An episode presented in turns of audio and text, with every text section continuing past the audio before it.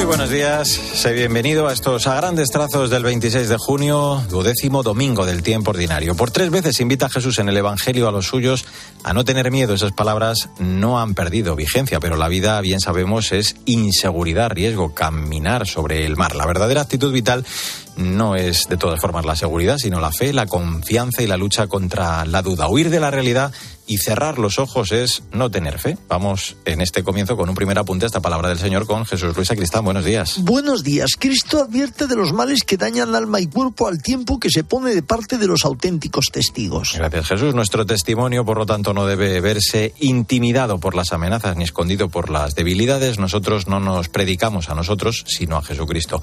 Comenzamos así en este cuarto y último domingo de junio en Cope a grandes trazos.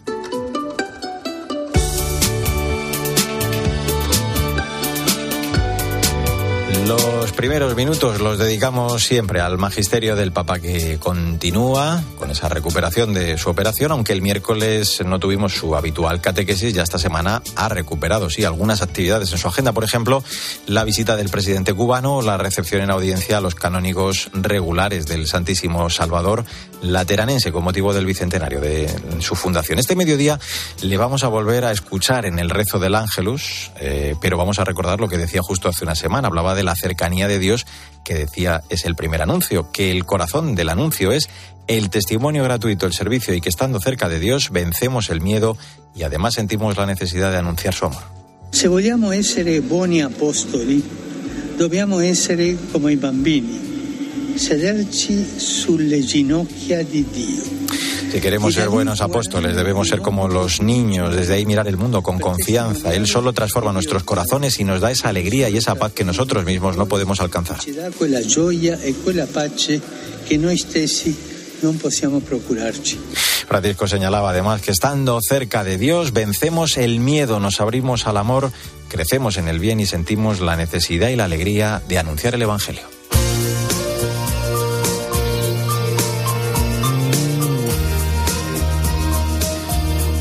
Es momento para el testimonio de fe de la gente buena que nos inspira. Esta semana vamos a conocer la historia de Ferran España, a quien una peregrinación mariana y también la enfermedad eh, le han hecho abrazar la cruz, le han cambiado, de hecho, la vida. Todo ello lo ha contado en un libro, Amado hasta el extremo. Cristina Rodríguez Luque, buenos días. Buenos días a todos. ¿Qué tal, Mario? Ferran España Cucarela es el autor del libro testimonio Amado hasta el extremo. Nació y creció en una familia de entorno católico, pero no tenía fe. Pues yo era un joven que estaba destrozado.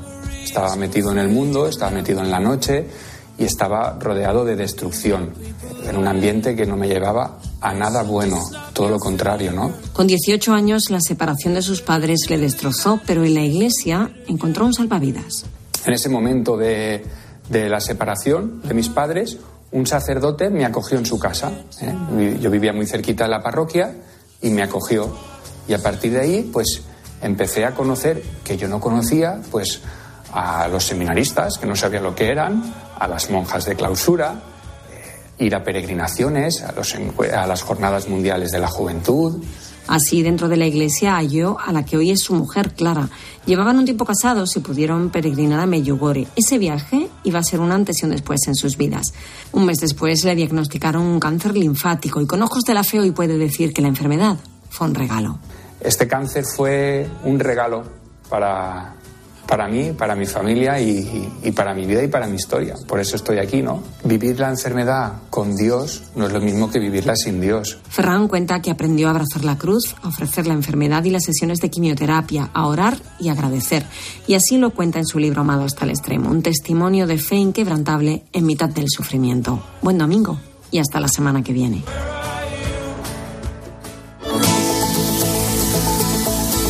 Mario Alcudia. A grandes trazos. Cope, estar informado.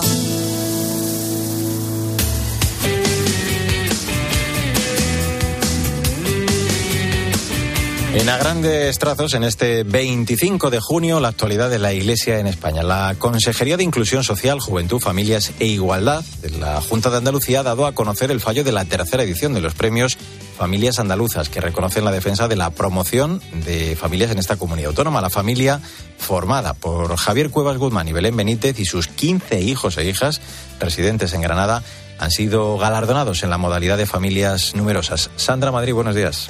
Buenos días, Mario. Los problemas, los sufrimientos forman parte de la vida. Sin embargo, la experiencia que tenemos es que es en los sufrimientos donde se hace Dios presente, busca al hombre, lo rescata y lo salva, afirmaba Javier Cuevas en el programa Eclesia de 13 Televisión, que junto a su mujer Belén Benítez han construido una familia de 15 hijos, la mayor de 21 y el más pequeño de 14 meses.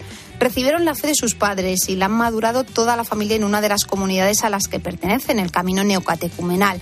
Esto ha sido fundamental porque su familia sin ese camino de fe no existiría. Para mí la fe ha sido muy importante porque yo también en el sufrimiento donde me he encontrado yo con, con el Señor. Cuando era adolescente, con 15 años, murió un, un, hermano mío mayor y esto a mí me llevó, me llevó a no entender nada, o sea, entrar en una crisis existencial. Pero justo ahí en ese acontecimiento veo yo que es donde Dios me rescató y aparecieron unas catequesis, me invitaron a unas catequesis. Y entonces empecé eh, eh, a recibir la fe. Y eh, eso ha sido en el camino neocatecumenal a través de una comunidad cristiana, donde hemos recibido la fe primero por nuestros padres y luego a través de, la hemos madurado a través de este camino. ¿no?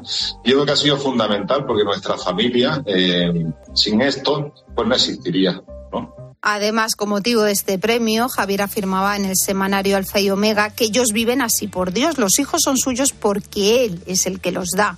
De ahí que tanto Javier como Belén declaren que su fe no es de oídas o ideológica, es vivida y experimentada y está basada en un encuentro con Cristo vivo que les hace decir que Dios provee. Por ello, la Junta de Andalucía ha premiado a esta familia granadina por ser un gran exponente de esa defensa de la familia en la que cree y por la que apuesta el gobierno de esta Junta.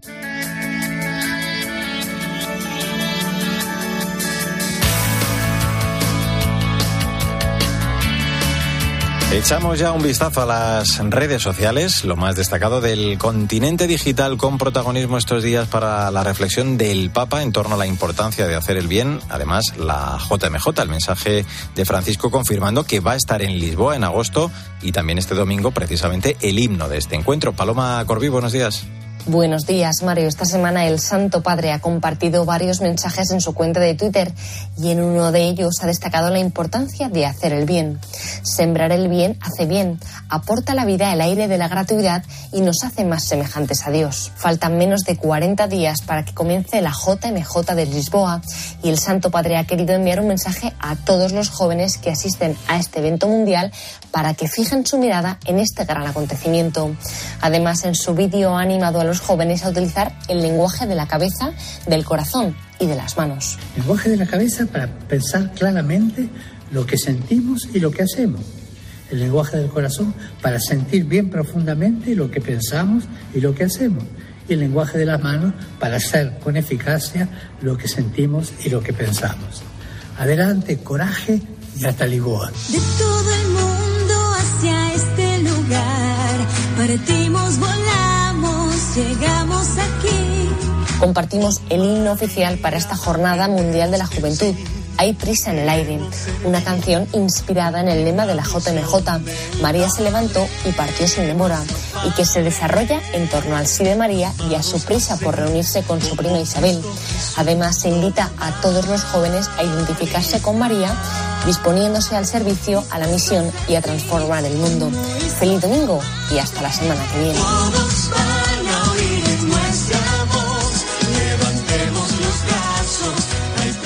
A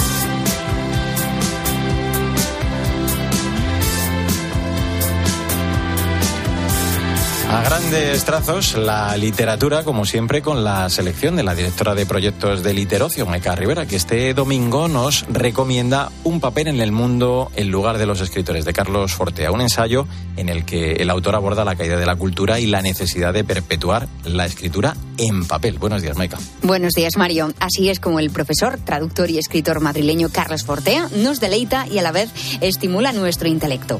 Un papel en el mundo, publicado por Trama Editorial, es una reflexión reflexión original e incisiva sobre el lugar que los contadores de historias ocupan en el mundo.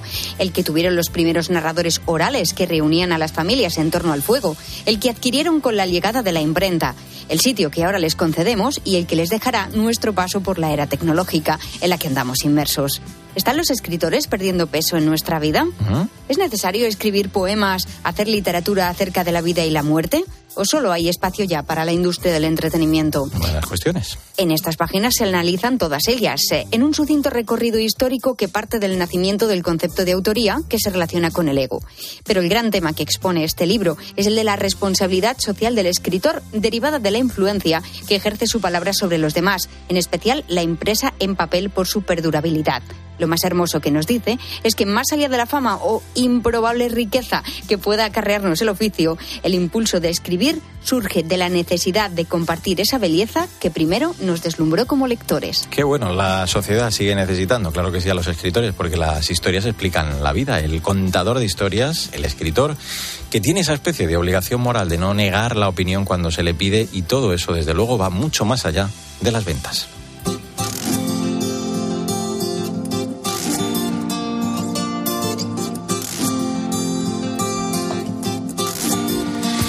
25 de junio, tiempo para la actualidad de la Iglesia en el mundo. Este domingo se celebra la jornada de la caridad del Papa, el denominado óvulo de San Pedro. Gracias al apoyo de los fieles de todo el mundo, el pontífice va a poder estar concretamente cerca de nuevo de quienes pasan dificultades en cualquier parte del mundo. Esteban Pítaro, buenos días. Muy buenos días, Mario. Hoy es el óvulo de San Pedro. Hoy nos unimos, hoy nos congregamos como iglesia que camina junta en todo el mundo con Pedro, para decirle a Pedro, hoy Papa Francisco, Queremos ayudar contigo, queremos curar las heridas contigo.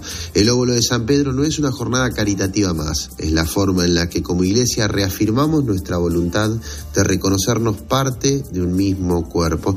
Es una tradicional colecta que se articula con las que a nivel local, en cada país, diócesis, comunidad tenemos, pero que en este caso nos refuerza en la dimensión universal de nuestra caridad.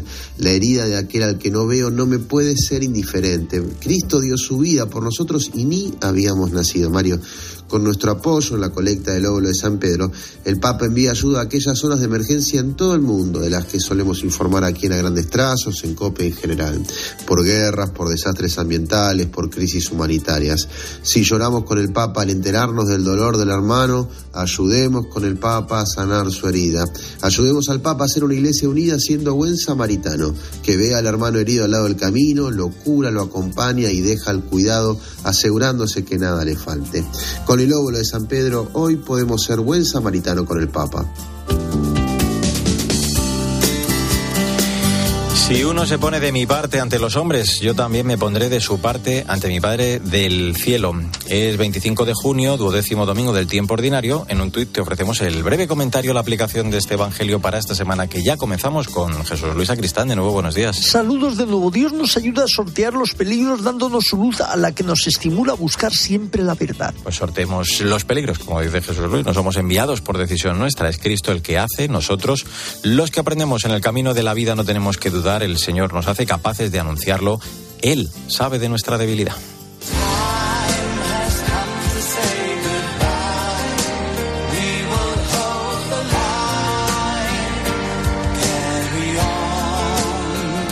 Raro que parezca, estamos escuchando un tema compuesto por una persona que no tiene ninguna formación musical. Se trata de Meadows by the Riverside, que hace apenas dos semanas, el 7 de junio, editaba el sacerdote católico alemán Thomas de Beyer. Buenos días, Victoria Montaner.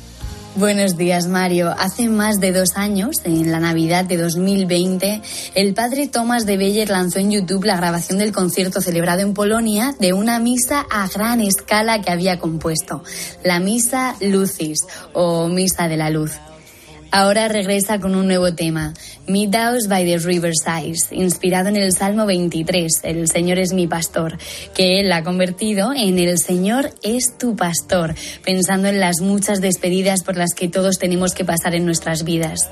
El padre Thomas ha declarado que dedica esta canción a sus padres ya fallecidos y que con ella trata de compartir algo del amor que experimentó con todas las personas que ha conocido en su trabajo pastoral. Pues el Señor que nos ama tanto que siempre desea nuestro bien. Hasta el próximo domingo, Victoria. Hasta el domingo que viene, Mario. Hasta el próximo domingo también, Maica Rivera. Hasta el domingo. Adiós, Jesús Luis Acristán. Hasta el espejo. Luego te escuchamos. En el control técnico estuvo Dani Ortega. Que tengas un feliz día y hasta el domingo que viene, si Dios quiere.